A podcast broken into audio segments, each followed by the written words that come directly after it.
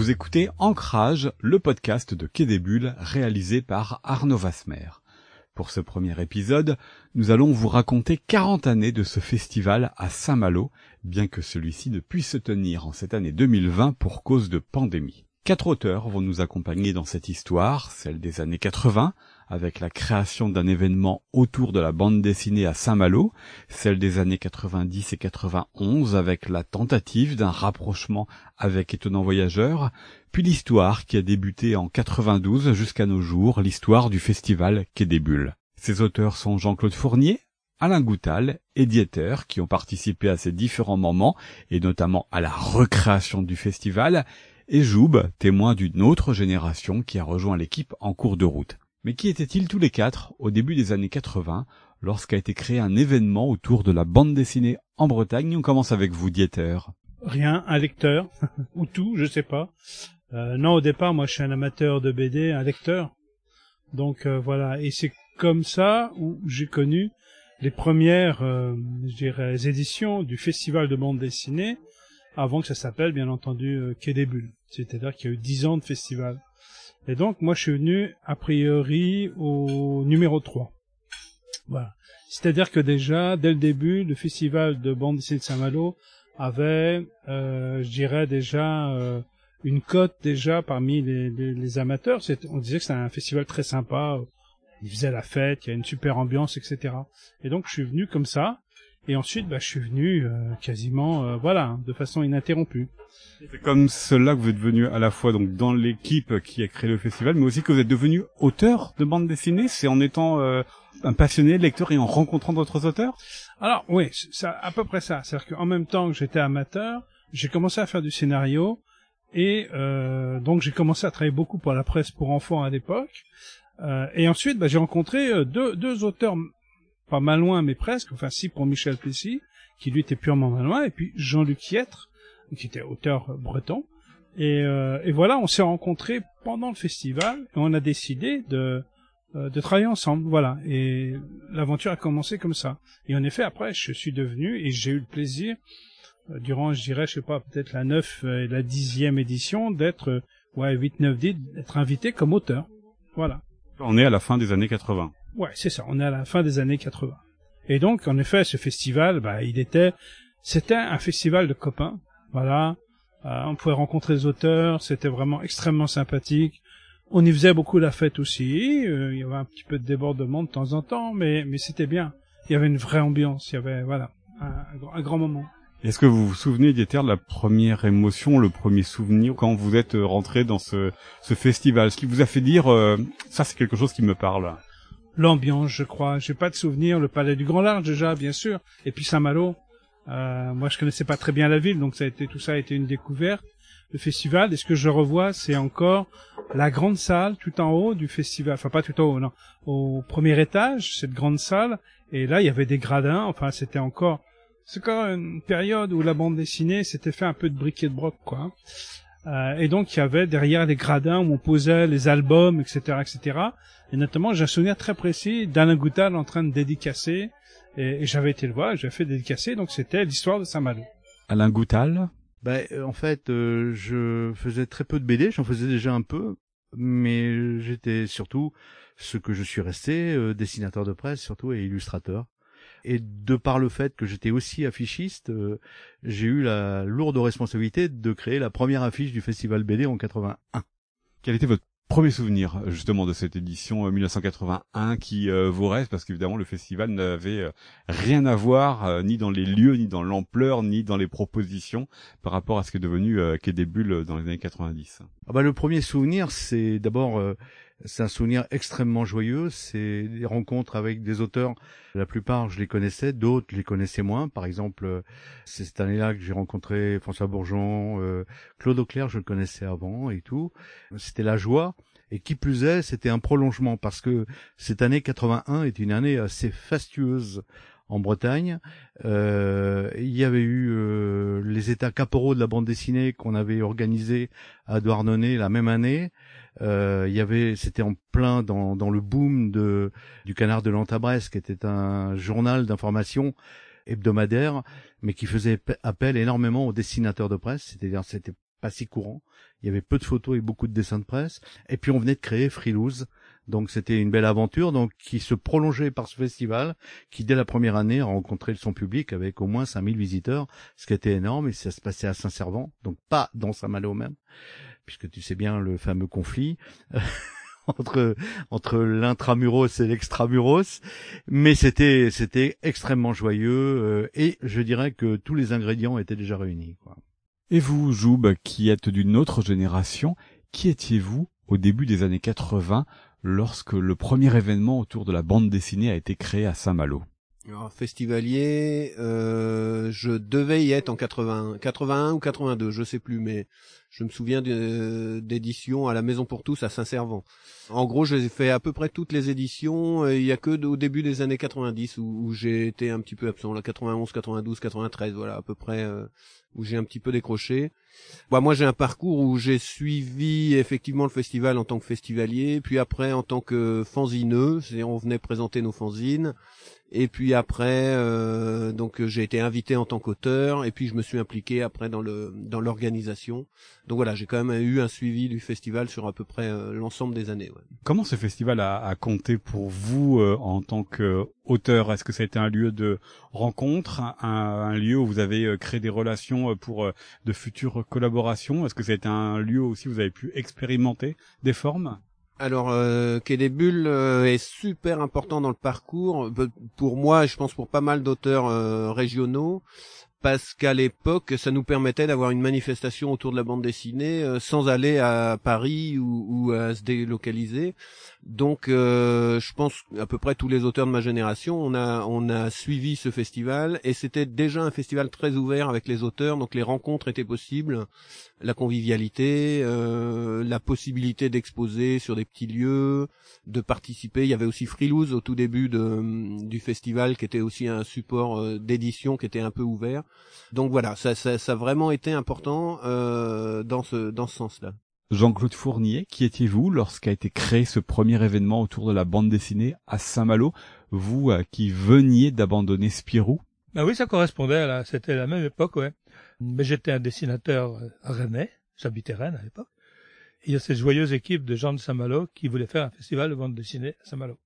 Comme j'étais le seul dans la région, fait professionnel, euh, édité normalement et tout dans la région à l'époque, il y avait Alain euh, Goutal qui sévissait déjà un petit peu, lui, au centre-Bretagne, mais il paraissait un petit peu temps dans Pilote, je crois, plus dans des parutions locales, mais vraiment édité dans une grande maison, dans, en et tout, j'étais le seul. Donc, euh, ils se sont dit, on va s'adresser à Fournier. Quoi. Ils se sont adressés à moi pour me demander comment on pouvait monter un festival BD.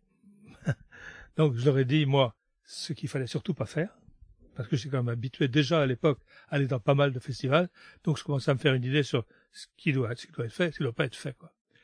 Et donc, un des responsables de, cette équipe, le responsable, c'était certain Jacques Plouet. Il a monté son petit festival, en me considérant plus ou moins comme le parrain de ce festival. Donc, moi, je leur ai donné des conseils, je leur ai donné beaucoup, et ce petit festival est né, avec peu d'auteurs au début, mais, dès le départ, très sympa. Ils ont, ils ont bien suivi mes conseils, L'accueil a été super, l'accueil pour les auteurs, pour le public, ce qui est essentiel pour que ça marche, hein, c'est clair. Et, euh, et, très vite, ça a fonctionné. Euh, avec ce, ce, ce problème, c'est qu'il y avait une équipe au départ de législateurs bretons, parce que il y en avait quand même quelques-uns dans le coin qui commençaient à publier un petit peu, mais bon, on était quelques-uns quand même. Et euh, évidemment, pour les organisateurs, c'était l'idéal parce que ça coûtait pas cher en voyage. Parce que quand on monte un festival, le plus cher, c'est l'accueil. Le voyage et l'accueil. Donc là, au du voyage, c'était pas cher. Donc c'est impeccable. Et, donc, euh, le, risque, ça a été d'avoir toujours les mêmes qui revenaient. Quoi. Et c'était un peu parti comme ça. quoi. Euh, c'était devenu réputé, commençait à être réputé dans le métier pour les festivals des Bretons. Quoi. Parce qu'il n'y avait pas de thématique, parce qu'il n'y avait pas de choses comme ça mises à, l'honneur et en avant qui pouvaient euh, renouveler euh, les auteurs. C'était un festival qui accueillait les auteurs sans thématique. Ouais, ouais, ouais, il n'y a jamais de thématique. Bon, alors, peu à peu, comme il, a eu des, un peu plus de crédit, Jacques Plouet, il a pu inviter d'autres auteurs, parce que c'est simple, quand un festival commence à marcher, les subventions de la mairie en particulier augmentent forcément. Donc il s'est trouvé qu'un peu plus de sous, il a pu inviter d'autres auteurs, et rapidement, ce festival est devenu un festival connu. Pas énorme, pas gros, mais il avait quand même déjà pas mal d'auteurs. Et surtout, tout le monde avait la banane. C'était un festival super sympa, sans façon, à la bonne franquette, pour la bouffe et tout ça, il n'y a pas de problème, il n'y a pas des gros moyens, donc on se débrouillait avec les moyens du bord, et ça, ça marchait bien. Voilà.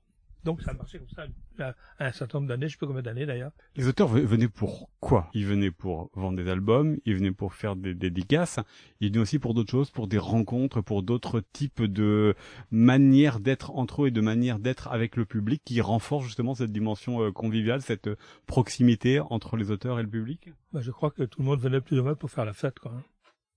C'est-à-dire que ce festival a la réputation d'un festival rigolo. Et c'était marrant parce que c'était le seul festival qu'il y avait en Bretagne à l'époque.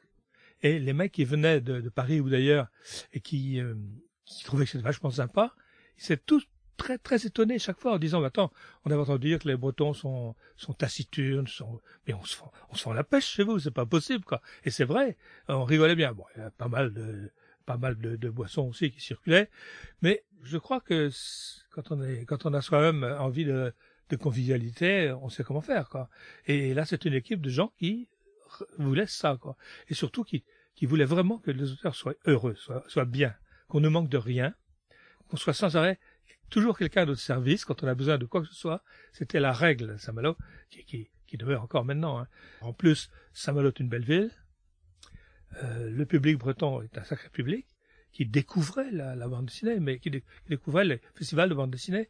Mais le public breton est un public très lecteur. Hein. C'est, connu, je crois que c'est en Bretagne qu'on lit le plus. Et, et donc, les gens découvraient des auteurs de bande dessinée. Les gens venaient voir euh, ces bêtes curieuses qui étaient les auteurs de BD. Et puis en fait, bon, il y avait aussi la fête, quoi. C'est-à-dire que il tous les repas, les occasions de rigolade, de- d'exhibition, de trucs. C'était, tout ça était, c'était, c'était comme ça, quoi. En fait, presque les dédicaces, dédicaces c'était la partie sérieuse du truc, mais qui ne prenait pas tout le temps.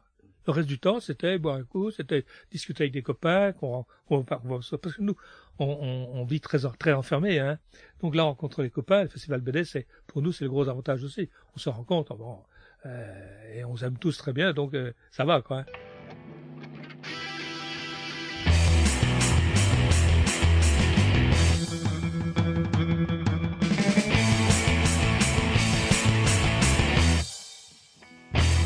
Après cette musique composée par Francis Sey, nous retrouvons nos quatre auteurs de bande dessinée pour Ancrage, le podcast du festival Quai des Bulles. Aujourd'hui, nous en racontons son histoire. 40 années faites d'invention et de rupture. À la fin des années 80, l'événement autour de la bande dessinée à Saint-Malo s'était essoufflé. Jean-Claude Fournier, quelles en sont les raisons? Ouais. Même si l'image est un peu poussée, je veux dire que Jacques Plouet se mordait un peu la queue. Quoi. Certains de ses copains du début l'avaient laissé tomber ou étaient partis ailleurs, étaient des fonctionnaires souvent, nommés ailleurs tout ça. Donc, euh, et Jacques, eh, il renouvelait pas assez son festival, qui devenait un gros festival, n'empêche. Hein. Et euh, enfin, pas énorme, mais ça devenait quand même important. quoi. Je sais pas, à la fin du premier festival, combien d'auteurs étaient invités? Je pense qu'il y avait bien une quarantaine, une cinquantaine, quoi. C'était déjà important, quoi. Et, mais et lui, il tournait en rond. Et il y avait un truc très étrange, c'est que je disais toujours, moi, à la fin du festival, je disais, écoute, Jacques, tu devrais nous réunir quelques-uns avec toi pour qu'on fasse un peu un bilan du truc, quoi. Et il n'a jamais voulu le faire. Euh, jamais compris pourquoi. Est-ce qu'il avait peur qu'on essaye de, d'empiéter sur ses, sur ses idées? Je, je sais pas. Mais enfin, bon, il l'a jamais fait. Et, résultat, ça se renouvelait pas et on était tous malheureux. On le sentait bien que ce festival, euh, euh, s'il n'y a pas quelque chose, une bonne idée nouvelle, il s'arrêtait quoi. On, on avait tous le sentiment qu'il était en train de mourir ce festival. Dieter. Au bout de dix ans, le festival de BD, on- certains pensaient qu'on avait fait un peu le tour. Enfin, qu'ils avaient fait un peu le tour. Et donc, on a eu, il y a eu une opportunité qui est de, de faire avec euh, euh, donc le festival du livre d'aventure, étonnant voyageur. Et ce qui était plutôt une bonne idée à la base, s'est révélé en fait pour nous auteurs de BD. Après, euh, je laisse le soin à d'autres de défendre peut-être leur truc, mais c'était une catastrophe pendant deux ans. Voilà, on s'est euh, on s'est pas on s'est pas rencontrés les auteurs de romans et puis là nous on avait vraiment le sentiment que les auteurs de BT on les mettait tout en bas et puis les vrais auteurs ils avaient le droit eux à la salle. En gros ils nous avaient piqué la salle. Euh, voilà. Et ça ça a été ça tout le temps. Et on n'a jamais pu euh, se rencontrer ce qui est bien dommage quand même. À de rares occasions près. Et notamment pendant les repas pris en commun il y avait vraiment les auteurs un peu sérieux euh, etc., un peu figé, un peu parisien, et puis il y avait les auteurs de BD euh, beaucoup moins figés, euh, beaucoup plus déconnants, mais qu'est-ce qu'on se marrait bien quand même. Voilà, donc on a demandé à Jean-Claude, mais ça il vous le confirmera lui-même, on lui a demandé de dire c'est quand même dommage qu'il n'y ait plus de festival BD, et là Jean-Claude a dit bah ouais, je peux essayer de relancer la chose, et là il a demandé à deux auteurs, deux copains de de l'aider à faire ça, enfin etc. Et donc du coup on s'est trouvé à trois, donc Jean-Claude Fournier, Alain Goutal et, moi-même, donc à, et puis euh, à relancer, euh, je dirais, le festival BD. Donc là, on a profité pour choisir une envergure un peu plus euh, grande, on va dire. Mais il n'y avait pas que nous, il y avait aussi un libraire, il y avait un journaliste, etc. On était toute une équipe. Et dès le départ, on a choisi de travailler de façon collective. C'est-à-dire sans, directeur, sans rien, sans chef, mais travailler de façon collective. Et je crois qu'encore aujourd'hui existe officiellement le comité d'organisation. Voilà. Et donc là, on a, on a tout fait. C'est-à-dire qu'on a construit ce festival. Ça s'est fait comme ça au fur et à mesure, avec des idées, de l'enthousiasme, le soutien de la mairie, euh, notamment de, de, de son maire, M. Coano. Euh, donc vraiment, euh, on est parti comme ça, mais un peu comme des, je dirais, des ados. euh, hop, allez, on y va.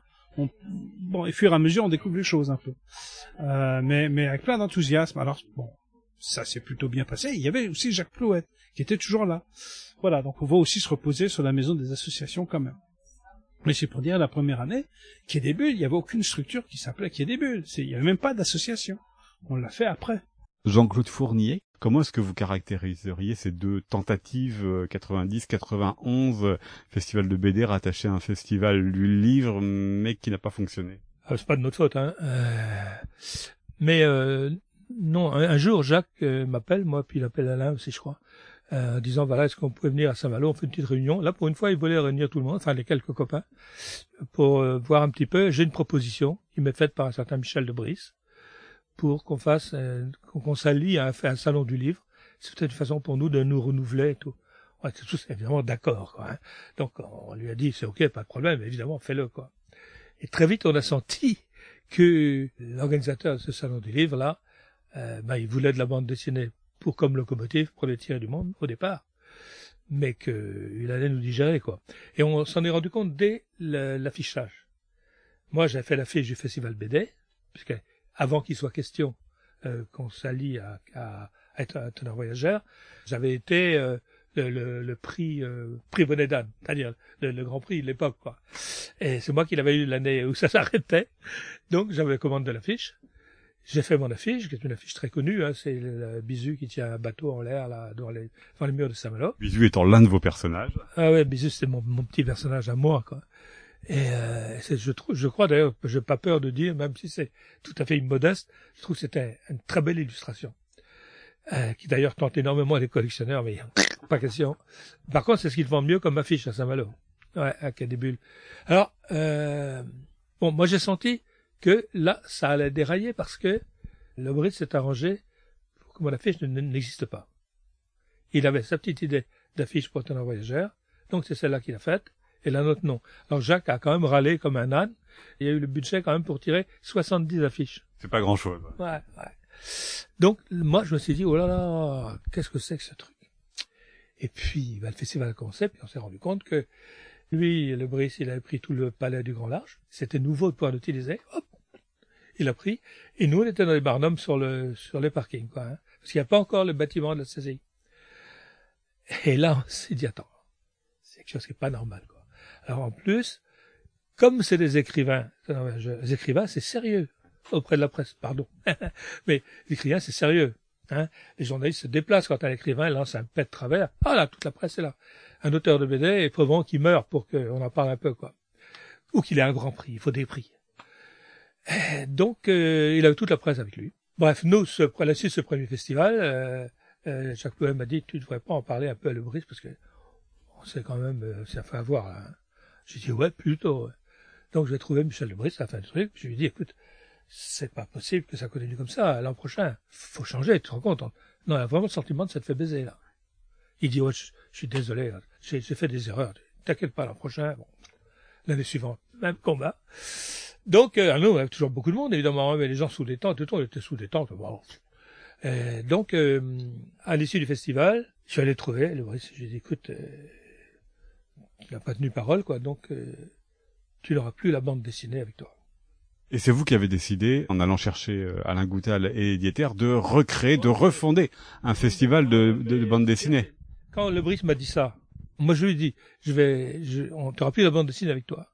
Et là, il me dit, ne crois surtout pas que tu vas pouvoir monter un festival BD à Saint-Malo. Je suis rentré ici. Dans tout le trajet, j'ai pensé à ça. Moi, je réagis pas vite, quoi. Arrivé ici, je me suis dit, attends, c'est pas vrai, c'est un défi qui me lance. Bon. Donc, euh, j'ai appelé Jacques, tout de suite, en rentrant ici. Je, je lui raconte l'histoire, parce que j'ai pas eu le temps de lui raconter le- l'entrevue avec le Brice. Et je dis à Jacques, écoute, moi, il m'a lancé un défi. Je veux remonter un festival. Est-ce que tu es d'accord, on le monte ensemble, mais là, avec mes idées. Pas de problème, banco, me dit Jacques. Tout content de voir, on a pouvoir redémarrer quelque chose. Quoi. Donc, euh, on s'est réunis, on s'est rencontrés. J'ai fait une lettre à René Coineau. Le maire. Ouais. Et on a été invités, Jacques et moi, euh, au avec Monsieur Coineau et avec euh, euh, Georges Coudray, qui était l'adjoint à la culture à l'époque, qui était le, père du président actuel. C'est très curieux.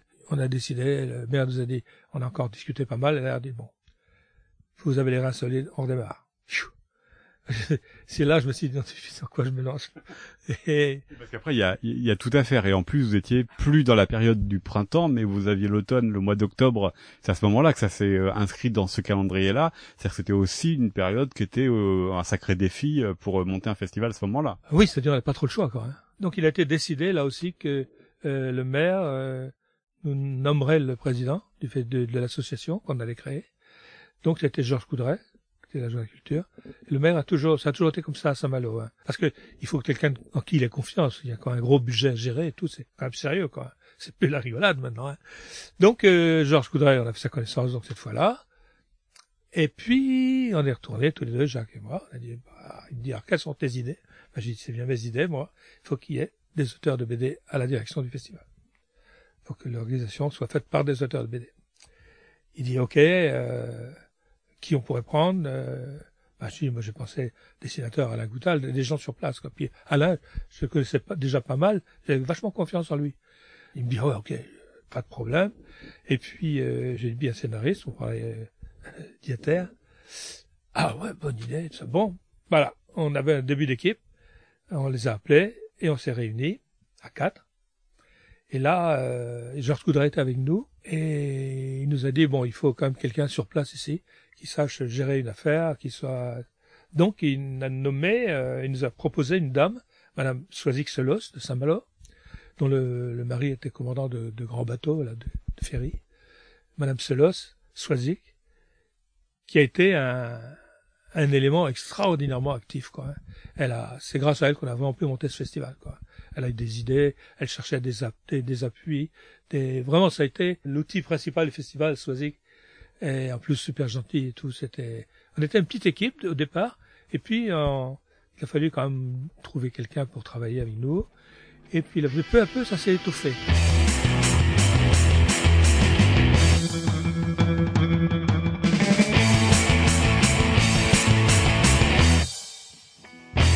Ancrage, c'est le podcast du festival de bande dessinée Quai. Dans ce premier épisode, nous en racontons les 40 années d'histoire. Après un premier temps dans les années 80 avec un événement autour de la bande dessinée à Saint-Malo, puis une tentative au début des années 90 de réunion avec le festival du livre étonnant voyageur, Quai s'est créé ou recréé en 92 avec des auteurs à sa tête, Jean-Claude Fournier, Alain Goutal et Dieter, Alain Goutal, quelle était l'idée à cette époque par rapport à l'histoire qui avait précédé? C'était un prolongement. Il y avait rien n'a été jeté euh, de ce qui précédait. On a même gardé les, les pseudo-prix, euh, bonnet d'âne et ballon rouge, qui étaient des trucs, euh, des créations absolument euh, anarchiques euh, qui sont faites au fur et à mesure. Et on a conservé cet état d'esprit longtemps. Hein. C'était les prix, c'était vraiment des prix pour rire au départ. Et puis surtout la convivialité, l'esprit, le plaisir qu'on avait de se retrouver tous, les auteurs. Et puis aussi euh, autre chose, parce que ni Jean-Claude, ni Didier, ni moi, on allait mettre les mains dans le cambouis dans un festival, euh, sachant que ça allait nous prendre beaucoup de temps, et, et que ça soit un fonctionnement pyramidal. Nous, on voulait un fonctionnement transversal, vraiment transversal, sans doute des vieux restes de 68, hein, ça, je... en tout cas en ce qui me concerne, ça c'est clair. Et surtout, on voulait, dans l'état d'esprit du festival, C'était notre, notre principe, hein, le principe de base même. C'est même le, les fonds baptismaux de Quai des Bulles, ça a été ça. On voulait se donner les moyens de recevoir les auteurs comme nous, on aimerait être reçus, c'est-à-dire euh, l'hébergement, euh, l'hospitalité générale, l'état d'esprit. Ça a été toujours ce moteur qui nous a animés en fait. Dieter? Oui, alors c'est-à-dire qu'en effet on n'a pas fait table rase. Ce qu'on voulait garder, c'était cette ambiance qui existait. Euh, ça c'est assez curieux parce que pendant les dix ans et, par la suite, je crois, on a gardé pendant longtemps cette ambiance de festival où, qui est vraiment chaleureux, un festival de copains. Euh, ça, on l'a gardé, et même je crois que le public, comme moi, j'avais pu le ressentir au début, a continué pendant un bon bout de temps à ressentir ce, ce festival où les auteurs sont contents d'être là, et ça, ça change pas mal de choses. Euh, cette ambiance, cette, euh, cette fraternité un petit peu, etc. Euh, et donc ça, bah, c'est ça ce qu'on voulait garder. C'était on continue à faire un festival de copains. Et tant qu'Alain et moi, nous avons euh, pas mal, j'irais, avec Jean-Claude bien sûr, et éventuellement avec d'autres personnes, euh, fait des invitations parce qu'au départ, euh, euh, il y avait un certain nombre d'auteurs invités, bien moindres qu'aujourd'hui, mais c'est nous qui les invitions. Et nous, je, vais être clair, on invitait les copains. C'est-à-dire, il y a des gens qu'on n'a jamais invités parce que euh, on estimait que c'était c'est pas des gens qu'on appréciait, ni ni dans l'attitude, non, ni dans leurs orientations entre guillemets politiques très larges, ni pour leur travail. Donc on les invitait pas parce qu'on avait des dizaines et des dizaines de gens qui étaient prêts à venir et qui, avec qui on était plus en adéquation parce qu'on se connaissait très bien ou qu'on admirait le travail aussi. Jean-Claude Fournier, vous avez dit il fallait que ce soit des auteurs à la tête du euh, festival. Ça veut dire quoi Un festival fait par des auteurs? Ben Parce que les auteurs, ils savent ce que c'est qu'un festival. Ils savent ce qu'il faut faire, ils savent ce qu'il faut faire, comme j'avais fait moi au départ. En plus, les, auteurs qui essaient de participer à ça, ils savent qu'ils vont passer beaucoup de temps. Moi, je passais quatre mois par an à peu près à l'époque. Hein. C'est incroyable. quoi. C'était du bénévolat. Ah ben totalement. Donc, il fallait trouver des auteurs qui résonnent comme ça, qui soient prêts à, passer du temps, à se consacrer, en fait, à donner du temps à leur métier, à la bande dessinée, à l'exaltation de leur métier, si j'ose dire. Et on a trouvé, hein, il y a eu Lucien Rollin qui nous a rejoint très vite. Par la suite, il y a eu d'autres, hein. il y a eu Job, il y a eu Nicobi, bon, c'est bien après. Mais à l'époque, les, les, premiers, ça a été, ça a été, ça a été nous, quoi. Hein. Toutes les décisions étaient euh, collégiales, qu'il n'y avait pas du tout euh, de, de, hiérarchie, que tout était transversal. Donc racontez-nous comment vous arriviez à vous mettre d'accord, surtout quand l'équipe s'étoffe, c'est-à-dire qu'il y a de plus en plus de monde pour prendre des, des décisions tous ensemble. Bah non, on n'a jamais été très nombreux à l'époque. Maintenant, c'est énorme. Hein. L'équipe d'organisation, maintenant, elle est énorme, plus les salariés et tout. Mais à l'époque, non, on n'était pas très nombreux, hein. Peut-être une dizaine à, à tout casser, quoi. Oui, je sais qu'Alain, c'est son idée fixe. Disons, non, c'était le principe. Le principe de construction du truc, oui, c'est ça. Hein euh, tout le monde bossait. Mais en fait, euh, il y avait toujours quelqu'un qui a plus d'autorité que d'autres, quoi. Moi, je, je, sais très bien que quand on était ensemble, Alain et moi, euh, on se partageait l'autorité, quoi. Lui était très organisé, Alain, un organisateur formidable, planificateur génial. Moi, je suis beaucoup plus fantaisiste et tout. Mais je sais qu'on se complétait très bien tous les deux. Mais en fait, on, on, on, on donnait pas des ordres, mais, mais quasiment, quoi. Hein. Voilà. Donc euh, c'est une vision euh, un peu utopique son, son idée, mais je le laisse dire. Hein, mais et, ben, le président, c'est pas lui qui donnait des ordres, hein. C'était pas un directeur, mais c'était le responsable vraiment. Il y avait un esprit à l'époque euh, du temps où on a créé ce festival, l'esprit qui prévalait. Maintenant, c'est totalement l'inverse.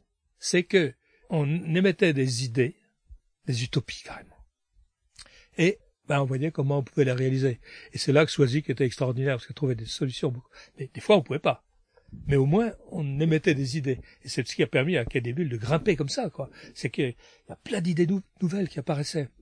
Expliquez peut-être pour les auditeurs qui savent pas forcément de quoi vous parlez, deux, trois exemples d'idées qui, qui vous viennent. C'était des idées d'exposition, des idées de, de rencontres, c'est ça? Ouais, ou même d'organisation, très très forte. Je sais, par exemple, euh, une fois, GG, ah oui, GG était très vite dans l'équipe aussi, hein. Euh, une fois, j'ai dit, euh, parce qu'on on, posait des questions pour la, la, bouffe et tout ça, parce qu'il commençait avoir beaucoup d'auteurs, quoi, et euh, comment organiser les repas et tout. On mangeait dans les salles du casino en bas, des très petits restos très serrés, quoi. Et d'un coup, j'ai dit à une réunion, il dit, mais si on utilisait la grande salle du haut du palais euh, pour faire restaurant, vous dites, mais t'es fou, c'est possible, on s'en sert pour les expos et tout, bah, bah, bah, Et puis, on s'est mis à réfléchir. Et puis l'année suivante, ça marchait. Ce qui fait un des grands succès de Quai d'ailleurs, c'est les repas que tout le monde prend face à la mer. aucun autre festival ne peut offrir ça. Ça, je veux dire, si, celui de Cinquet qui a démarré l'année dernière. C'est une utopie, euh, il y en a pas mal d'autres, mais celle-là, c'était la plus, celle qui me vient tout de suite à l'esprit, parce que, que je cite souvent en exemple, parce qu'elle est dingue, quoi. Dieter, c'est la, question du public, parce que vous avez insisté sur le fait que Quai des Bulles, quand vous l'avez euh, euh, recréé ce festival en 1992, vous vouliez garder l'esprit convivial, vous vouliez garder euh, l'esprit bon enfant entre copains, et vous l'avez dit, même vous les premières années, dans les années 80, en tant que simple visiteur, vous le ressentiez. Comment est-ce que vous considériez justement, comment est-ce que vous preniez en compte le public pour pas que ce soit qu'un festival d'auteurs qui se plaisir entre eux et euh, qui oublient un peu justement les festivaliers Ouais, ça c'est un problème, bien sûr. On peut faire plaisir aux auteurs sans faire plaisir au, au public. Ça c'est un problème. Mais c'est aussi avec des expositions qui étaient, qui avaient vraiment de la gueule, qui étaient vraiment de très belles expositions. C'est aussi des rencontres, par exemple professionnelles, amateurs. On avait pris en compte que certains, qu'un certain public était, euh, euh, c'était des créateurs en puissance et que c'est bien si à un moment donné ils pouvaient euh, rencontrer euh, des auteurs. Le fait aussi de mettre des auteurs et de pas de leur mettre de carcan, euh, vous voyez, leur dire voilà attention là, il y a un festival quand à deux heures euh, on en est au café là, les organisateurs viennent en disant bon les gars, il va falloir y aller maintenant. Hein. Voilà, nous c'était vraiment cool, c'était vraiment et en fait la plupart des auteurs jouaient le jeu puisqu'ils étaient vraiment détendus. Donc je pense qu'on a, ça s'est ressenti. Alors c'est difficile après, mais on a essayé d'accueillir le public vraiment le mieux possible. Voilà. Est-ce que ça, ça a changé? Alors non pas euh, cet intérêt pour le public, mais ce qu'était votre euh, esprit euh, de départ, parce que euh, la bande dessinée d'aujourd'hui, elle ressemble pas complètement à celle des années 80 au niveau de la structure, au niveau des auteurs, d'autres générations, d'autres univers aussi. Et puis dans les années 90, les maisons d'édition aussi ont jeté un autre regard sur le festival Quai des Bulles, ont aussi remarqué que ce festival qui avait bien pris dès le début et qui a bien repris dans les années 90, c'était aussi un moment important éditorialement, financièrement et euh, en termes de promotion. Racontez-nous vous de l'intérieur, comment est-ce que vous, vous preniez en compte toutes ces dimensions-là? Ouais, alors euh, là, on arrive au nœud du problème. euh, et la question elle est vraiment bonne. Par exemple, au départ, la première année de Quai des Bulles, hein, le numéro 1, et à un moment donné, je revois Jacques arriver le samedi après-midi et nous dire les gars, euh, Saint-Malo, il y a un problème, on est envahi de voitures, ils sont en train de bloquer toute la ville parce que les gens veulent se garer absolument pour venir à Quai des Bulles. La police ne sait pas comment gérer la foule. Voilà. Donc, et là, on s'est dit ah ça y est, yes, ça marche. Donc on était enchantés. Après, en effet, euh, le problème c'est que donc du coup on a pris une certaine ampleur. Alors ça, ça allait encore, on arrivait à gérer. Mais en effet, euh, plus les, les quelques années qui sont déroulées par la suite, nos amis éditeurs se sont dit quand même, et là je, je redeviens sérieux, que ouais, c'est un festival intéressant, hein, parce qu'il y avait un certain dynamisme. Et comme nous on invitait les auteurs sans savoir s'ils sortaient des nouveautés, sans euh, s'occuper euh, d'un certain nombre de considérations, nous machin, nous on avait envie de l'inviter, on l'invitait. Est-ce qu'il avait un album ou pas? Il avait toujours des albums dédicacés, mais peut-être pas des nouveautés. Euh, et donc ça commençait à, à devenir un problème puisque nous on invitait une trentaine d'auteurs de mémoire. Et puis bah après les maisons disent ouais mais alors bon moi j'ai machin il sort un super album c'est con vous l'avez pas invité c'est pas cool bon bah nous on va l'inviter. Et ça voilà. Alors un deux trois puis après bah c'est voilà ils ont tous fait pareil. Et quelque part le signe le signe d'un réel changement c'est quand il y a un, éditeur nous a dit euh, ah là vos stands ils sont bien mais nous on va venir avec le nôtre euh, je crois que la première année on l'a refusé et l'année d'après euh, ça s'est fait. Et ça, pour moi, c'est le début d'un grand changement. Alors c'est-à-dire qu'on était devenu plus professionnel aussi, donc ça c'est bien à la fois. Mais voilà, c'est ça a changé quelque chose. Et je pense que l'atmosphère aussi a commencé à changer là. Les prix, par exemple, les prix, nous c'était euh, voilà euh, euh, des prix qui n'étaient pas sérieux. Là aussi, c'était des prix de copains, de copains, mais parce qu'on peut être copain avec les gens, mais on peut, on peut être attentif. C'est-à-dire que quand on, désignait le Grand Prix, on savait qu'on s'adressait à un auteur, à un illustrateur. Et donc on se disait, en plus, il va nous faire une belle, une belle affiche. Donc on raisonnait comme ça. Euh, et je pense que ça a bien bien marché. Je sais qu'Alain a, a, géré la chose et que euh, ça a vraiment bien marché. Mais nos prix, c'était pas des prix sérieux. Et là aussi, on faisait ce qu'on voulait, qu'on s'occupait à pas savoir s'il était telle maison d'édition ou pas, rien à foutre. Jean-Claude Fournier Quant aux auteurs invités, c'est qu'au début, pour des questions de budget, on mettait sur un grand paperboard tous les auteurs qu'on aimerait inviter. puis on regardait un petit peu ceux qui venaient de trop loin pour que ça nous coûte cher en, en billets de train, quoi, ou, éventuellement en billets d'avion et tout, quoi. Donc on tenait compte de ça. Hein. On était au départ, on devait faire attention quand même. On n'a pas un budget énorme, et puis on voulait inviter beaucoup de monde, quoi. Donc il fallait tenir compte de ça. Maintenant, je pense qu'on tient moins compte, d'autant que ben, les auteurs invités par le festival, le nombre n'a pas beaucoup, beaucoup augmenté. C'est maintenant beaucoup les éditeurs, puisque ça est devenu un, un, truc énorme. Les éditeurs, ça compte pour eux. Donc c'est eux qui qui font bien les auteurs. Alors il y a des il y a des trucs partagés. Hein. Il y a des il y en a certains auteurs qui viennent. Euh, nous on leur paye le voyage, mais c'est l'éditeur qui paye l'hébergement. Vous les avez vus arriver ces, euh, grosses maisons d'édition dans la deuxième moitié des années euh, 90 avec leurs stands, avec leurs auteurs. Comment est-ce que vous les avez vus arriver et comment ça a changé euh, votre manière de penser le festival, Jean-Claude Fournier? Ça c'est de ma faute encore. Hein. J'étais assez copain avec l'attaché de presse de Dupuis. Or, on savait très bien qu'il fallait que, les éditeurs s'intéressent un peu à nous. Quoi. Parce qu'à l'époque, certains éditeurs participaient un petit peu euh, à l'avenue de certains de leurs auteurs, mais de loin et très peu, quoi. Hein. Donc, je téléphone à l'attaché de presse de Dupuis et euh, je dis, écoute, est-ce que Dupuis peut pas faire un petit effort pour euh, pour qu'elle C'était ma d'édition, il pouvait quand même être gentil avec moi, quoi. Elle a dit, écoute, mon, mon budget est, est complètement bouclé, moi je peux pas. Euh... Elle me dit, écoute, je vais voir ce que je peux faire. Quoi. Et hop, elle a réussi à intéresser Dupuis pour que Dupuis y vienne, mais avec un libraire représentant, mais quand même, les, les gens de la maison, là-haut, de Marcinelle ou de Paris, sont venus faire un tour quand même. Quoi. Il y a des auteurs qui ont été payés par Dupuis, enfin, je crois, dont le voyage a été payé par Dupuis. Donc, pas gros, gros effort, mais c'était la première fois. Et je pense que d'autres éditeurs ont appris, tiens, Dupuis y va. Ça fait boule de neige, mais très, très lentement, hein, parce que il y a tellement de festivals BD en France, et certains qui sont des beaux festivals, à part Angoulême, où, où ils se sentent obligés d'aller, quoi. Mais là, à Saint-Malo, il, fallait qu'on crée les conditions d'un désir des éditeurs pour venir, quoi. C'est ce qu'on a réussi à faire, quoi. Et peu à peu, les éditeurs sont venus. Petitement d'abord, puis de plus en plus gros. Et certains éditeurs, maintenant, venaient carrément avec un gros, gros stand. Dupuis, il fait toujours pas. Dupuis est représenté par un libraire. Ça a changé quelque chose pour vous à l'âme du festival? Parce qu'en même temps, c'était une reconnaissance que le festival était devenu quelque chose d'important dans une année euh, pour une maison d'édition de bande dessinée. Ouais. Ah ben oui, c'est c'est vachement important la reconnaissance par le monde de l'édition, euh, pas au même titre qu'Angoulême, mais je sais que pas mal d'éditeurs qui préfèrent venir à Saint-Malo qu'à Angoulême parce que il fait beau, il fait c'est un beau pays, les gens sont sympas, il y a de bons coups à boire, puis on rigole bien, puis il y a des restos partout et des hôtels partout. Donc, euh, ils aiment bien venir à Saint-Malo.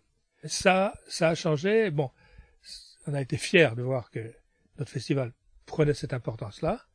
Mais d'un autre côté, évidemment, ça, ça nous enlève, on perd toute euh, prise sur les auteurs. Quoi. Les auteurs, ben, ils commencent à s'éparpiller. Avant, ils s'éparpillaient, quoi. Hein. Ah, maintenant, euh, il y a la soirée du Puy, la soirée d'Argot, bon on peut pas faire autrement. Hein. Ils, payent, euh, ils payent pour faire venir les gens et, ils veulent que leur maison reste solide. Et puis ça fait sérieux aussi. Tel hôtel est réquisitionné par Lombard et tout.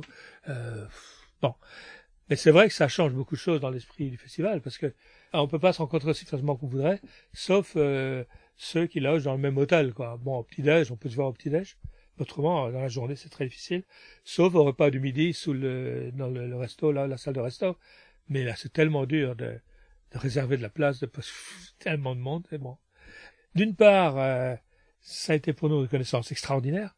Puis d'autre part, non, on perd un peu le contact avec les auteurs. Quoi. Et sur les prix aussi, est-ce que ça a changé quelque chose, la manière de penser et d'envisager les prix, que ce soit du, le prix euh, découverte au, au, prix de celui qui ou celle qui va signer l'affiche de l'année euh, euh, suivante, le fait que le, ce soit un festival euh, qui soit devenu un festival euh, reconnu, donc euh, un prix qui était peut-être pas pris très au sérieux au début, le devient, l'est devenu par la suite? Ah les prix. Je suis un ennemi des prix. Bon, j'ai toujours été. C'était quand on a créé ce festival la, la, règle numéro un, aucun prix. Sinon des prix bidons pour rire, quoi. Bonnet d'âne, ballon de rouge et tout, quoi. Euh, seulement, ce genre de prix, même si ça correspond à un grand prix, hein, le mec qui gagne le, le droit de faire l'affiche l'année suivante, déjà à l'époque, c'était considéré comme s'il était, comme si c'était un grand prix. Mais la presse n'en tenait pas compte puisque c'était un prix, bon, on va pas mettre en première page prix bonnet d'âne, euh, voilà. Donc euh, voilà, ça, ça servait à rien. Donc mon idée qui est pas de prix, peu à peu elle a été battue en brèche. Et maintenant c'est devenu le festival qui a plus de prix. Mais Bon, d'abord, je vais pas refuser, évidemment. je suis maintenant tout petit dans, le truc.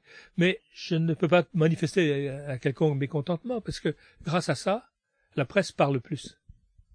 Il faut des prix pour que ça parle. Ou alors qu'à chaque année, un dessinateur accepte de mourir de crise cardiaque. Ce serait l'idéal. Mais personne n'a le courage de le faire. Donc, euh, voilà, c'est les prix. Alors, des prix, des prix à tour de bras, il y en a je sais pas combien. Je regarde même pas parce que moi, ça m'intéresse pas.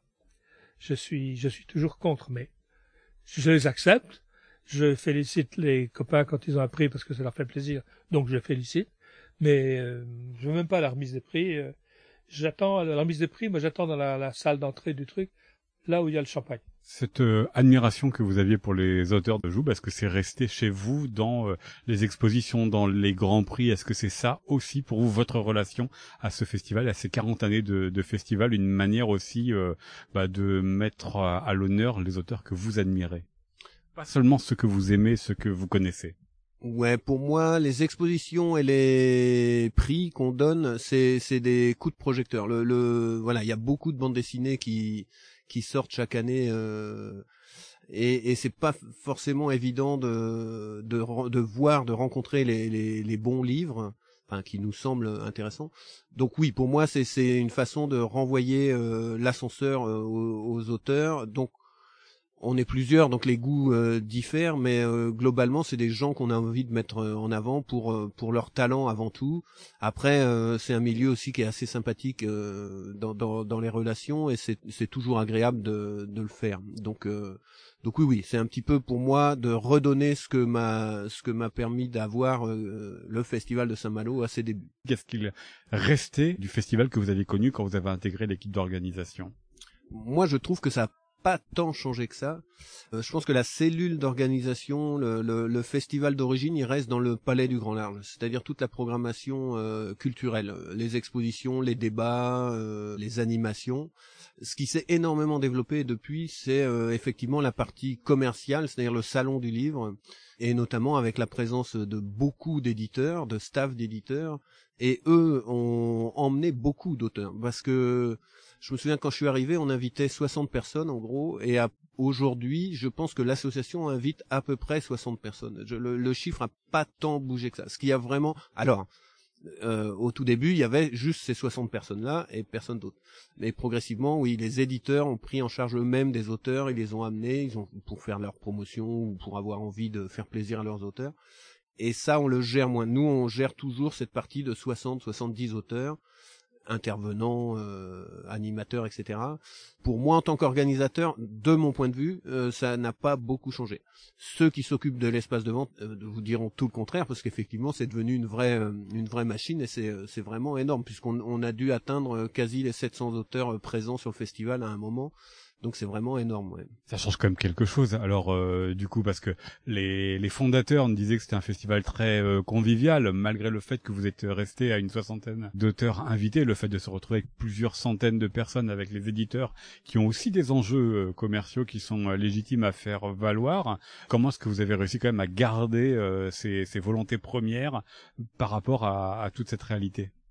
Moi, je pense que c'est resté convivial. Alors, euh, mon point de vue d'organisateur ne va aller que quasiment sur notre liste d'invités. C'est vrai que je ne fréquente pas les 700 auteurs pendant le pendant le festival. Il y a effectivement plein de soirées, plein de moments dans le festival où beaucoup d'auteurs vont être euh, avec leur staff euh, éditeur ou leurs copains, etc. Nous, sur la partie qui nous concerne dans la programmation, cette convivialité, elle est restée. Euh, il y, a des, y a des fondamentaux, hein, un repas de fruits de mer euh, quasi offert à, tous les auteurs présents. Euh, ça reste un moment fort de Quai des Bulles. Après, l'autre fondamental, c'est les remparts, la ville de Saint-Malo, souvent le beau temps, malgré la date. Et malgré tout, les auteurs, même ceux qui ne sont pas invités par nous, ont l'air de dire que, que reste un festival assez convivial et assez accessible. Je pense que des bandes se créent euh, entre auteurs, euh, ils connaissent les lieux pour aller finir les soirées. Il y a quand même toujours la place de la mairie, je sais pas comment elle s'appelle, mais euh, avec ces, bars là où, où il y a des les terrasses sont remplies d'auteurs tous les soirs. Donc il y a aussi ces moments-là qui font que ça fonctionne encore. Tout le monde est logé pas très loin dans la ville, euh, donc voilà, il y a une proximité qui fait que ça fonctionne toujours. Et pourtant, il y a quand même des esthétiques très différentes. Il y a des nouveaux genres qui sont arrivés en force euh, entre 1981 et aujourd'hui.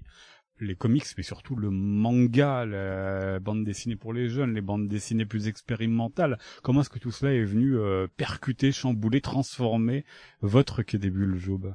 Alors ça n'a pas percuté, chamboulé. Nous, on a toujours, on a toujours défendu le fait de vouloir représenter la bande dessinée dans son ensemble. Donc, on, on voulait pas euh, avoir une spécificité de programmation sur tel ou tel genre. Au contraire, on, veut que sur chaque édition, le maximum de genres de bande dessinée soit soit représenté ce qui fait que c'est possible dans la programmation de Bulles, c'est aussi le fait que l'équipe se renouvelle et que euh, voilà, moi je suis déjà d'une génération un peu plus âgée où mes réseaux où mes affinités de lecteurs sont déjà euh, un petit peu obsolètes par rapport à tout ce qui peut sortir, etc. Mais des gens comme Nicobi ou euh, Anne-Claire euh, Massé ou des, gens comme ça qui sont dans l'organisation permettent ou Alain Fort permettent d'amener aussi euh, une curiosité vers des genres euh, nouveaux ou, ou peu exploités sur Quai des Bulles. Vous avez justement senti cette évolution des genres qui s'accompagnerait d'une évolution des publics et comment est-ce que vous l'avez géré? Un public peut-être plus familial, plus varié dans les âges et un peu plus féminisé qu'en 1981 où la bande dessinée c'était quand même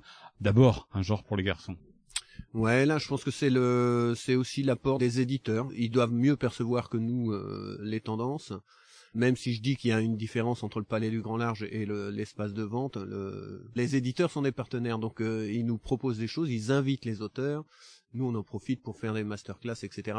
Et comme euh, comme de toute façon, on se veut être un festival généraliste, on se prive de rien. Donc, euh, quand, quand les, les tendances arrivent, on les accompagne donc je vais pas mentir, il y a des tendances où, euh, peut-être que dans l'équipe on n'a pas un, moteur pour les mettre en avant euh, plus que ça.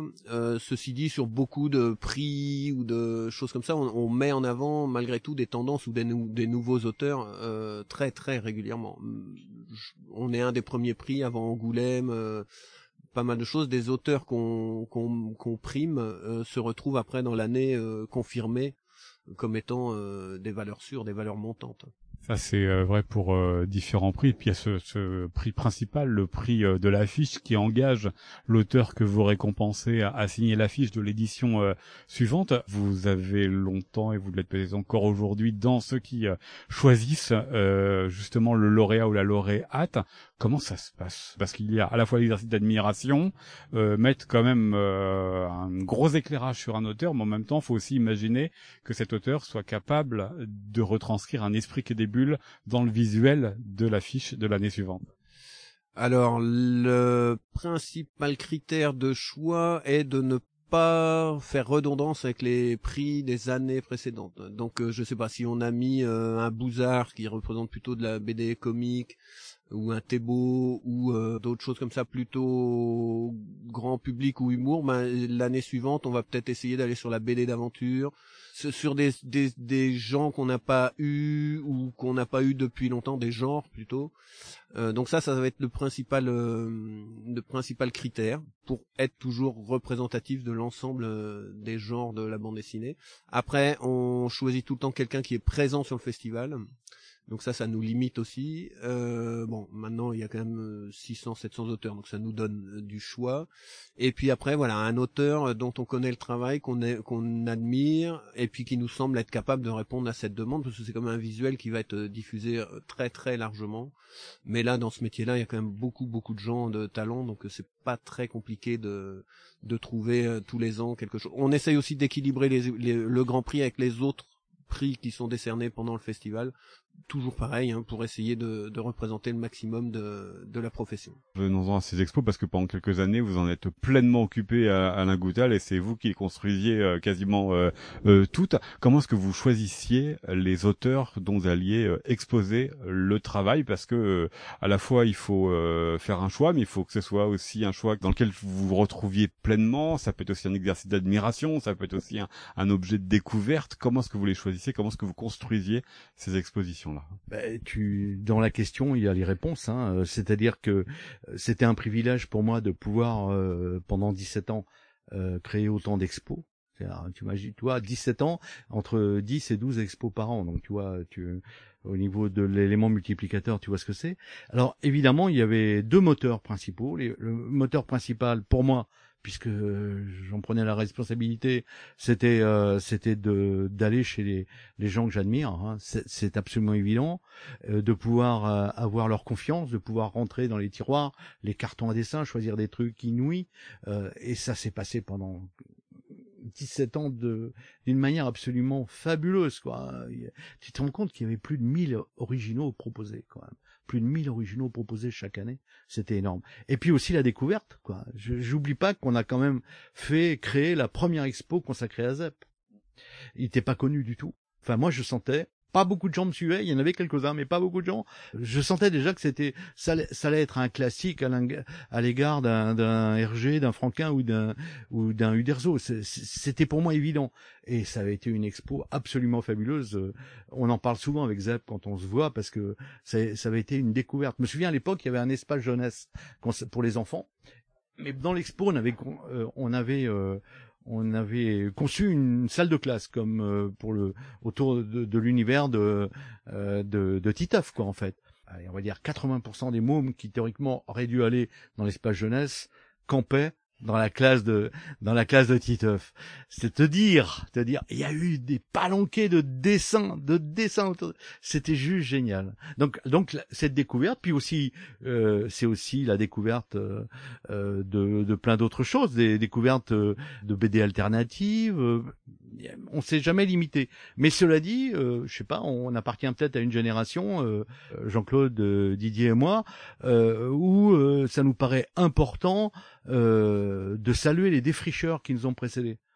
Parce que euh, euh, au fur et à mesure de l'avancée de ce métier, on se rend compte que les jeunes générations sont hyper douées. Hein. C'est juste fascinant de voir le, métier, la, technicité, c'est juste dingue. Mais on a l'impression, peut-être que c'est un raisonnement de vieux con, peut-être d'ailleurs, c'est c'est même d'ailleurs sûrement un raisonnement de vieux con, mais on a quand même l'impression que parfois ceux qui ont précédé disparaissent. Et nous, on s'est toujours attaché à les mettre en valeur. Tu vois, euh, Will, Franquin, euh, Pélos, euh, Joubert, enfin, Batalia, Topi, tout ça. Euh, c'est tellement évident qu'on doit montrer ce qu'ils ont pu faire pour comprendre ce qui a suivi derrière. Quoi. Quelle place aux, scénaristes, vous qui étiez scénariste euh, parce que les séances de dédicace, si les scénaristes sont là, il est vrai que les gens viennent surtout chercher d'abord des, dessins. Comment est-ce que ça, vous l'avez euh, envisagé, vous l'avez géré aussi euh, dans euh, la durée, cette place des scénaristes qu'il fallait aussi valoriser, qu'il fallait aussi mettre en avant? Oui, alors ça c'est un problème aussi, c'est compliqué puisque c'est un problème avant qu'il y ait des bulles, c'est-à-dire que pour un amateur de bande dessinée, il y a avant tout le, dessinateur. C'est ce qui se crée devant ses yeux, c'est-à-dire qu'un un scénariste, il met deux trois deux trois mots, bon, ok, euh, quand on voit un Juillard dessiner un type à cheval, il commence par la, patte du cheval, et il monte le cheval, et après il monte le cavalier, c'est juste magique. Donc voilà, tout le monde sait écrire, personne ne peut dessiner un cavalier à cheval, enfin un cavalier, oui, à cheval, à cheval euh, arrêté. Donc, si on est un scénariste avec un très très fort ego, on est malheureux. Voilà. Dans ce cas-là, il faut apprendre à dessiner et faire euh, dessinateur. Voilà, donc on, on, est des métiers comme au cinéma. Hein, le scénariste peut être un peu en retrait. Après, bah, ça dépend comment comment on le vit. Moi, euh, j'étais habitué. Moi, voilà. Alors, au, sein de Quai des Bulles, on a essayé, on invitait toujours des quand même des scénaristes en tant que tels. Voilà, et on essayait de défendre bien sûr le, le scénario autant que possible. Mais je pense notamment à Laurence Harley. On avait à un moment donné même créé une sorte de, de prix du meilleur scénario. Enfin, avec Laurence, t'as Laurence Harley qui était euh, une immense scénariste euh, femme qui, qui, nous a quittés il y a déjà de nombreuses années. Mais c'était une amie, c'était, voilà, s'éclatait, quoi.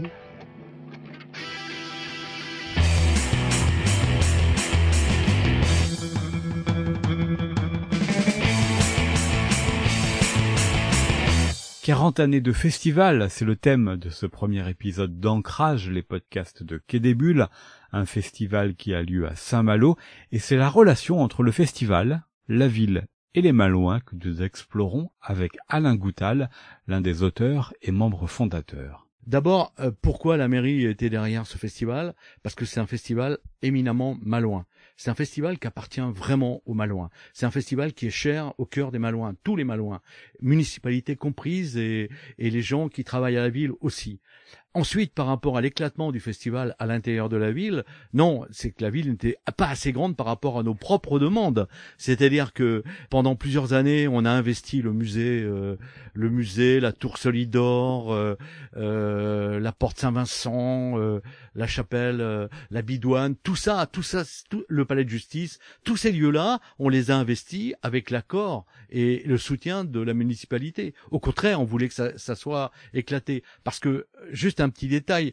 La force du festival Quai je rappelle quand même que le festival Quai on dit tout le temps que c'est le deuxième festival de l'Hexagone. C'est faux. C'est le deuxième festival européen.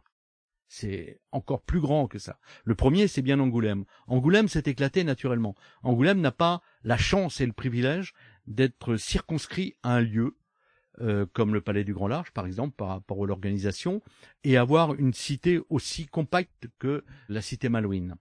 Donc c'est un privilège et en plus on a la mer, enfin on a tout. Et on a un, un volant d'hébergement incroyable. Je veux dire au niveau de des hôtels et tous les hôtels jouent le jeu, hein, il n'y a pas de problème.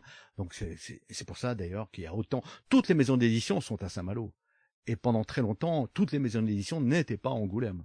Je le rappelle quand même. Quelle incidence, selon vous, a, eu euh, le festival Quai des Bulles sur la présence, l'imaginaire des auteurs qui vivaient euh, en, Bretagne? D'abord, est-ce que ça en a attiré tout simplement? Est-ce que ça a fait euh, découvrir la région et ses imaginaires à des auteurs? Ah ouais, oui, ça j'en suis certain. le festival a, joué un rôle, comme a joué un rôle une revue qui s'appelle Frilooz. Voilà, Frilooz aussi a été fédérateur des, des, auteurs bretons et beaucoup de voilà de, de relations se sont renforcés grâce à cette revue. Et le festival, il a joué aussi ce, ce même rôle. Le festival est arrivé effectivement après l'association et après Frilouse. Toutes ces choses-là, ces éléments-là, ont renforcé euh, l'amitié. Alors aujourd'hui, je sais pas trop, hein, mais à l'époque, les, liens étaient très forts, euh, notamment entre auteurs en Bretagne. Dès qu'on voyait un jeune arriver, là, il sortait son premier album, on le regardait, voilà, et on faisait sa connaissance. Éventuellement, on l'invitait à Quai des Bulles. Euh, donc, il y avait une véritable, euh, communauté un peu bretonne de la bande dessinée, voilà, sans être pour autant bretonnant, voilà, mais très, très ouvert, très libre, et on était content de, puis de temps en temps d'accueillir des gens qui venaient euh, soit d'autres régions, hein, notamment Serge Le Tendre, qui maintenant est rennais depuis un bout de temps déjà. Donc il y a eu des relations et puis bah, des amitiés aussi qui sont développées. Moi, c'est peut-être ce que je retiens de, de des Bulles, c'est euh, quelques amitiés que j'ai pu nouer. par exemple, je pense à Maurice Hervé, qui était notre président. Ça, on n'en a pas parlé, mais... Oui, il faut, faut, faut préciser qui il est, parce que lui, alors, c'est peut-être l'un de ceux qui, euh, à part vous, euh, Jean-Claude Fournier et Alain Goutal, est peut-être celui qui a, qui a, duré le plus longtemps dans le festival. Hein. Ouais, il, était le plus costaud pour nous supporter, je crois. Mine de rien. Oui, alors... Donc lui, il vient de la ville. Voilà, il vient de la ville, et on lui dit, voilà, ça va être votre président de l'association, etc. Bon... Euh, vous savez qu'on a besoin d'un côté chapeau, hein, un petit peu de la, de la, de la ville, c'était comme ça. Ce qui était compliqué, c'est qu'il fallait faire cohabiter deux mondes. Quelqu'un qui vient de la ville et puis des auteurs de BD. Nous, on avait une réputation un peu, quand même, un peu, bon, un peu sulfureuse. Et puis, bon, en fait, euh, ça c'est très simple. Ça s'est fait très très bien, notamment, bon, on, a Alain Goutal et quelqu'un, Jean-Claude aussi, quelqu'un qui, qui, à qui on peut faire des liens très chaleureux rapidement. Alain Goutal, à euh, cette, ce savoir-faire, c'est qu'il s'est parlé à tout le monde, euh, du plus petit au plus grand. Hein. Nous avec le maire, on avait une relation euh, vraiment très très facile, très simple, parce que nous, on, voilà, on était en dehors aussi de de, de, de, la ville. Et avec Maurice Hervé, bah voilà, les choses étaient carrées, parce que nous, on est assez carrés sur ce côté un peu euh, tout fou, finalement. Vous saviez toujours où vous vouliez aller quand même. On, on, avait des choses, puis on avait des principes, voilà. Et donc, on y tenait. Mais les choses étaient carrées, on se disait les choses. Et, et, donc, bah, avec Maurice, ça s'est très très bien passé et il nous a été euh, très très très utile quand même. Enfin, très. Il a beaucoup beaucoup travaillé pour ça, mais il a su s'adapter, Maurice. Donc ça, c'était fantastique. Et nous, bah, on a pris aussi à des choses euh, à, à, respecter aussi un petit peu. Hein. Enfin bon, voilà. Ça, on sait, on sait faire dans la vie de tous les jours, mais comprendre aussi son point de vue. Donc voilà de temps en temps, bah, il faut dire bon, ok, d'accord, comme ça. il y a ce lieu-là, mais il y a aussi euh, Saint-Malo intramuros et Saint-Malo hors intramuros. Joub, là aussi, il y a une évolution dans la manière, dans les relations que vous pouviez avoir avec la municipalité, alors sur les aspects euh, peut-être euh, les plus pragmatiques, financiers, logistiques et autres, mais aussi sur la manière dont le festival s'empare de la ville et dont la ville et ses habitants s'emparent du festival? Euh, ça, on a dû le développer un peu sur sur le côté euh, confiance des municipalités qui se suivent. Il n'y a jamais eu de problème. Le, je pense que le festival est un quelque chose d'important pour la ville. C'est vrai qu'à un moment, on est limité, nous, par la géographie du, du Palais du Grand Large. Il y a aussi des équipements nouveaux qui ont qui ont été créés, la médiathèque euh, près de la gare, et puis évidemment tout ce qui est euh, intramuros. Donc ça, sur la médiathèque, on, le prend en charge directement nous dans notre programmation, en partenariat ou pas avec eux. Et c'est vrai qu'on a eu envie d'aller plus vers le l'intramuros, notamment pour offrir aux festivaliers, qui soient euh, auteurs ou publics, un après-festival ou une, ou une façon de visiter la ville différemment. Donc on a des partenariats avec des bars. Euh, pareil, on remet un petit peu la même programmation, mais sur des choses un petit peu plus euh, pointues ou confidentielles, dans des bars, dans, dans des lieux d'exposition, euh, que ce soit la Tour Bidouane ou d'autres.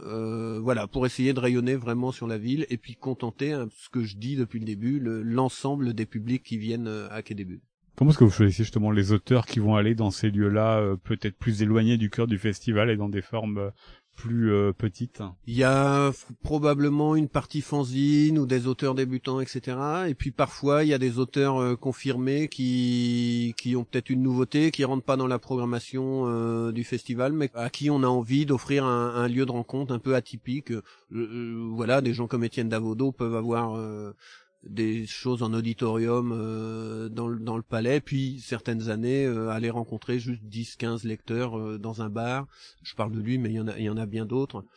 Donc voilà, c'est aussi au gré, on est très ouvert aux propositions qui nous arrivent. En gros, de janvier à avril, on a les oreilles et les yeux très ouverts, et puis à partir de là, on commence à bâtir la programmation dans son ensemble. Comment est-ce que justement vous le sentez ce festivalier ou ces festivaliers pour qu'ils puissent répondre à euh, toutes les propositions que vous leur faites parce qu'il peut y avoir aussi euh, des auteurs qui marchent très très bien en termes de vente mais qui marchent beaucoup moins bien en termes d'exposition en termes de rencontres. Il peut y avoir des choses où vous dites bah ça ça va vraiment être bien et puis en fait euh, le public n'y répond pas véritablement. Comment est-ce que vous sentez ces attentes du public? Alors sur la partie dédicace, c'est toujours plein, donc ça doit marcher. Sur la partie Palais du Grand Large, exposition notamment, j'ai l'impression que ça fonctionne quand même très bien tous les ans. Parfois, il y a des choses qui peuvent être un petit peu plus pointues, où il y a un peu moins de monde, mais nous, à la limite, c'est pas notre problème. Notre problème, c'est de, c'est de proposer des choses, de, de vouloir faire découvrir des choses. Donc, il y a des choses qui sont moins grand public, où il y a peut-être un peu moins de, de fréquentation, ou voire une incompréhension. Mais si nous, on a fait le choix de le montrer, c'était pas pour que ça fonctionne, c'était vraiment pour euh, le proposer et, euh, et le montrer à voir. Comment est-ce que vous envisagez Joub ce mois d'octobre 2020 puisque euh, là depuis euh, les années 80 à part euh, les quelques années où vous avez été un peu en retrait ça a été le mois de la bande dessinée pour vous et puis même les mois précédents depuis que vous avez intégré la programmation. Sauf que une pandémie a, suspendu les 40 ans du festival. Comment est-ce que vous l'envisagez? Bah, il y aura pas de festival cette année au mois d'octobre, ça c'est c'est décidé depuis avant l'été. Je pense qu'on a pas eu tort. C'est difficile hein, de, de, prendre cette décision-là euh, sans avoir le recul, mais bon, quand on voit comment ça se passe euh, aujourd'hui, je pense que on a bien fait de ne pas le faire. Ça aurait été compliqué au niveau de nos bénévoles, des conditions d'accueil. Euh, enfin voilà, c'est vraiment. Euh, puis les jauges, hein, apparemment, on est vraiment au-delà des jauges autorisées. Donc il n'y aura pas de festival sur le dernier week-end d'octobre. Euh, en revanche, on va essayer d'exister, de faire vivre euh, tout le tissu des auteurs, des créateurs au long de l'année, au moins jusqu'en avril. Donc on va euh, proposer des mm, temps forts, euh, sûrement une exposition, euh, une publication, des interventions dans les écoles, une expo aussi itinérante sur la ville de Saint-Malo. Enfin voilà, on va exister à la fois sur Saint-Malo et plus globalement dans le milieu de la bande dessinée. Il y aura un manque, mais finalement un peu compensé alors il y a le manque de la fête, enfin de, la fête du, du, du, gros événement où tout le monde se retrouve. Sur nos envies euh, fondamentales de, de mettre en avant le, le travail des auteurs, etc. On est dans la même démarche. Ça va être plus moins voyants, etc., parce qu'il y aura pas ce, ce, cette espèce de concentration. En revanche, ça nous permet aussi d'avoir une année de recul, c'est-à-dire que voilà, on ne fait pas ce qu'on a l'habitude de faire, donc on va aller chercher d'autres idées, d'autres façons de faire, et je pense que les festivals euh, prochains seront nourris de cette expérience-là, de ce qu'on va faire cette année. Puis la dernière question qui est la question euh, rituelle, joue parce que vous auriez un, un album euh, coup de cœur, alors une nouveauté ou non, ça peut être une bande dessinée qui vous a donné envie de vous-même de faire de la bande dessinée ou une bande dessinée dont euh, vous reprenez régulièrement euh, la lecture parce qu'elle vous euh, nourrit et que vous voudriez partager aux auditeurs de ce podcast. Alors deux. Une fondamentale pour moi qui m'a toujours donné envie de faire ce métier-là, c'est La mauvaise tête de Franquin, Inspirou et Fantasio. Voilà, c'est pour moi c'est un album fondamental parce que dedans il y a la, il y a tout, il y a l'histoire, le, dessin, le le talent de Franquin et celle qui que dont j'aimerais parler aujourd'hui que je défends ardemment sur les réseaux sociaux c'est les algues vertes qui est donc un livre de reportage sur euh, bah voilà le phénomène des algues vertes en Bretagne qui est plutôt concret mais euh, que certains ont l'air de vouloir minimiser et c'est une bande dessinée donc assez détaillée sur euh, ce phénomène-là, sur comment les politiques jouent sur euh, sur sur euh, le soutien au, à l'agriculture, et puis qui est fortement attaqué justement où il y a une espèce de censure qui est qui est en train de se mettre en place contre ce livre-là. Alors que ça fait un carton en librairie et notamment évidemment en Bretagne. Bah, l'avantage c'est que ça fait un carton, donc la censure va avoir du mal à être exercée puisque le livre est déjà largement vendu, diffusé, connu. Donc de toute façon le propos il est diffusé et moi beaucoup de gens autour de moi qui ne lisent pas de bande dessinée l'ont eu entre les mains et trouvent ça vraiment euh, incroyable comme travail d'enquête et comme euh, comme étant un livre passionnant. Dieter. Alors je vais répondre à, à ta question euh, en plusieurs parties. D'abord moi l'amitié que j'ai que j'ai cultivée, que j'ai ressentie et qui est, qui est important je parlais tout à l'heure de Maurice Hervé, mais il y a aussi euh, deux personnes qui voilà qui sont très importantes pour moi. Et ça, j'en ai parlé dès le début. C'est Alain Goutal, voilà, donc il reste un ami. On continue de travailler aujourd'hui ensemble. Et c'est sa femme, Cathy, Cathy Goutal, avec qui aussi, euh, voilà, bon, ce sont tous les deux des amis. Ça, c'est grâce à Bulles que j'ai rencontré. Et ça fait quand même un sacré bout de temps. Et on fait un duo assez terrible tous les deux. Hein. Là, la chambre, ça y va parce que on continue de se chambrer sur des choses d'il y a 20 ans. Donc euh, voilà. Donc c'est on, on, fait un petit spectacle. Euh, ça c'est une chose. Et, et, tu vas voir que ma réponse quand même, elle, va avoir, elle va prendre du sens aussi. Euh, après, moi, les œuvres auxquelles je pense, donc bien sûr, je vais pas en donner qu'une, si à la fin, mais avant, j'aurais pu choisir, par exemple, du Tardy avec euh, Adèle Blanc-Sec. Là, j'ai lu il y a pas si longtemps, pendant le confinement, euh, parce que ça, c'est des trucs qui m'ont fait rêver, quoi. Adèle et la bête, etc. On a aussi le, le rendez-vous de Seven Oaks de Rivière et Floc. Ça, à l'époque, c'était voilà, c'était quelque chose de totalement nouveau. Euh, je pense aussi à, à Bilal et Christin, notamment un album qui m'avait marqué, Les phalanges de l'ordre noir. Ça, tout ça, c'est des choses qui m'ont nourri. Euh, mais il y a un, un, auteur auquel je pense, et c'est un rapport avec Alain Goutal, c'est Claude euh, Auclair. Donc Auclair, c'est un auteur euh, qui a fait une série qui s'appelle Simon du Fleuve. Aujourd'hui, c'est un petit peu, euh, voilà, c'est sans doute un peu, un peu loin pour certains. Euh, Auclair, c'est un très très bon dessinateur, mais qui avait déjà un univers post-apocalyptique qui était déjà très novateur. Et c'était un ami d'Alain Goutal, très proche d'Alain, donc euh, voilà. Bah, cette série-là, vraiment, c'est un truc qui m'a... Oh, Qu'est-ce que ça m'a donné envie de faire la bande dessinée Alain Goutal Oui, ça c'est dégueulasse comme question. Je peux Alors, tout le monde pour l'instant m'a dit euh, ce sera pas qu'un seul. Eh ben, le problème, il est là, quoi. C'est-à-dire que euh, j'ai été euh, soumis à ce genre de, de questions à la con. Il n'y a pas d'autre mot. Il n'y a pas très longtemps sur un réseau social dont je tairai le nom, et j'en suis déjà arrivé à 70 albums euh, recommandés donc c'est c'est juste impossible donc euh, quand tu es parce que en avant-première tu m'avais un petit peu mis la, sur la piste de cette question à la con je me suis dit euh, qu'est-ce que je, de quel album je parle? Le premier que j'ai lu je m'en souviens très bien j'avais trois ans c'était l'étoile mystérieuse d'Hergé. Ça m'a marqué. Le dernier que j'ai lu et qui m'a vraiment marqué, c'est The End de, de Zepp, qui est, et Camargue Rouge de Fort, qui, est, qui sont deux albums absolument grandioses.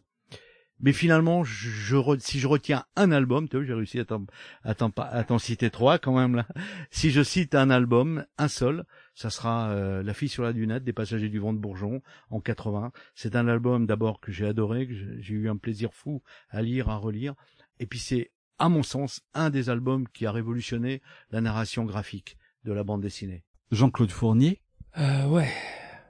Moi, je pense que la toute première fois que j'ai eu, j'étais vraiment euh, captivé par une bande dessinée, et j'ai toujours les images dans la tête, je devais être tout petit, c'est Mickey et les fantômes. Ben, j'ai un truc, hein. Voilà. Et ensuite, quand j'ai eu 7, 8, 9, 10 ans, 8, euh, 9 ans, c'est Il y a un sorcier à Champignac, Spirou. Je dirais pas que c'est ce qui m'a donné envie de faire de la bande dessinée, parce que je jamais, je sais pas du tout quand l'envie m'est venue. Elle m'est venue, c'est sûr, mais je sais pas quand. Mais par contre, le, un sorcier à Champignac m'a vraiment marqué, quoi. Marqué, marqué, marqué. Je sais que j'ai fait plein de, petits dessins à l'époque à partir de, de, ça. Voilà.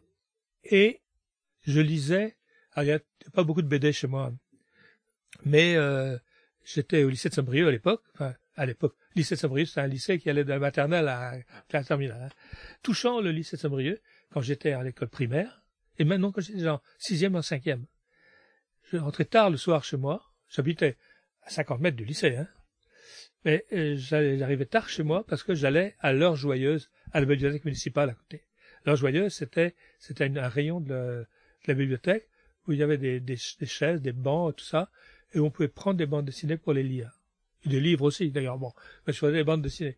Et euh, là, là, c'est pas là que j'ai découvert Spirou. Là, j'ai découvert Tintin. Jusqu'à ce que ma mère, inquiète de me voir arriver toujours tard, elle me dit, mais comment ça se fait que t'es... Alors je disais, a eu cours de rattrapage de maths. Bon, elle est allée voir au lycée, tout ça était faux. Et euh, elle a dit au censeur, punissez-le, punissez-le. J'étais viré trois jours, n'empêche. À l'époque, je pardonnais pas, hein. Je dirais trois jours, j'étais en cinquième. Et j'avais quelques Spirou à la maison, des albums reliés du journal Spirou, qu'un un vague cousin m'offrait chaque année à Noël. C'était un des mes plus beaux cadeaux. Alors, disons. Et ma mère, de colère, ah, les bandes dessinées t'intéressent. Elle a tout foutu au feu. Je devais avoir quatre, cinq albums, que je me suis racheté depuis, qui coûtent cher. Et, euh, voilà, tout, tout, mis au feu. Avait en particulier, je me rappelle, le Spirou, l'album relié numéro 45, je crois. Et, Spirou et Fantasio dans leur bagnole, sur la route, en, en, plongée, comme ça, ils avancent vers nous. Et il y a deux motards, euh, la police euh, en moto belge qui sont autour, avec, à l'époque, les, les policiers belges avait des tenues de, de policiers américains, de motards américains, quatre grandes casquettes, et puis des, des Harley Davidson. Et donc, il y avait cette image-là, la couverture, qui me passionnait. Cette image, je la trouve vachement belle. Hop, elle est partie au feu. Donc voilà, il y a eu euh, Tintin que j'ai lu, Tintin au Congo, Tintin en Amérique, euh, l'oreille cassée, je crois, que j'ai lu à cet âge-là. Je devais avoir donc euh, 12 ans, et ça me passionnait beaucoup. Je sais qu'à l'heure joyeuse, là, je lisais que des Tintins. Et les Spirou, c'était bah, à la maison, parce que les albums que j'avais, je lisais Spirou là-dedans. Voilà. Et donc, le, sorcier à Champignac, c'est un copain à moi, mon meilleur copain à l'époque, le fils du, du, photographe, qui lui était abonné au journal Spirou et au journal Tintin en même temps. C'est rarissime. Donc, euh, lui, il avait des albums aussi, dont Un sorcier à Champignac. Et alors là, je, il me l'a prêté, je l'ai lu, relu, euh, j'avais une petite lampe de poche dans ma, dans ma, dans ma chambre, sous les draps, je regardais le truc. Voilà, ça m'a énormément marqué, cette histoire-là. Et je pense que ce qui me plaisait là-dedans, sans pouvoir, sans, sans savoir que j'avais en moi éventuellement ces capacités d'ouverture à la poésie, mais c'était très poétique. Et puis également, je trouvais vachement bien qu'on défende les romans Michel. C'était euh, 60 ans en avance, euh, une défense des Roms, il dit rien. Hein, le père Franquin. Et, et, moi, ça me passionnait, ça. Je trouvais ça vachement gentil. J'étais tellement ému par cette famille qui était pauvre et tout ça. Et le mec, il ramenait un lapin gigantesque avec lui. Vous avez lu l'histoire, non? Vous vous rappelez? Et le comte de Champignac avait, il y avait des animaux monstrueux dans son, dans son parc. Et le, le, le Romanichel qui rentrait avec un, lapin gigantesque qui tenait par les oreilles, qui traînait par terre. Et, euh, oh Moi, j'étais effaré par ça. Et puis, et surtout qu'il est inventé, euh, le sorcier à Champignac, il a inventé ce, le conte là, inventé des produits qui rendaient fort et tout ça quoi. C'était, alors là, Franquin avait honte d'avoir fait ça parce que c'était la dope, c'était du dopage. et c'est vrai, c'est voilà. Mais les bandes dessinées qui m'ont le plus marqué, c'était donc en fin de compte beaucoup plus de bandes dessinées d'aventure que de gags. Ah, Lucky Luke et tout ça, euh, c'est apparu bien après pour moi. Et Astérix, quand ça apparu, j'étais déjà un grand garçon. Mais Astérix, ça m'a toujours beaucoup moins passionné que une histoire de Spirou ou une histoire de Tintin. Euh, beaucoup moins. C'est de la rigolade, de la rigolade super bien fait, super bien dessiné, évidemment. Mais les histoires, euh, c'est pas de l'aventure, quoi. Si c'est de l'aventure, si on veut, mais c'est pas la grande aventure comme, euh, je pas, le dictateur de champignons ou, bon. C'était Ancrage, un podcast d'Arnaud Vasmer pour le festival Quai des Bulles. Je remercie Alexia Chénion et Audrey Le qui m'ont aidé à préparer cette émission, ainsi que nos quatre invités. Si vous souhaitez en savoir davantage, vous pouvez retrouver une version longue des entretiens avec Jean-Claude Fournier, Alain Goutal, Dieter et Joub. Et en attendant le prochain épisode, n'hésitez pas à partager cette émission. À bientôt!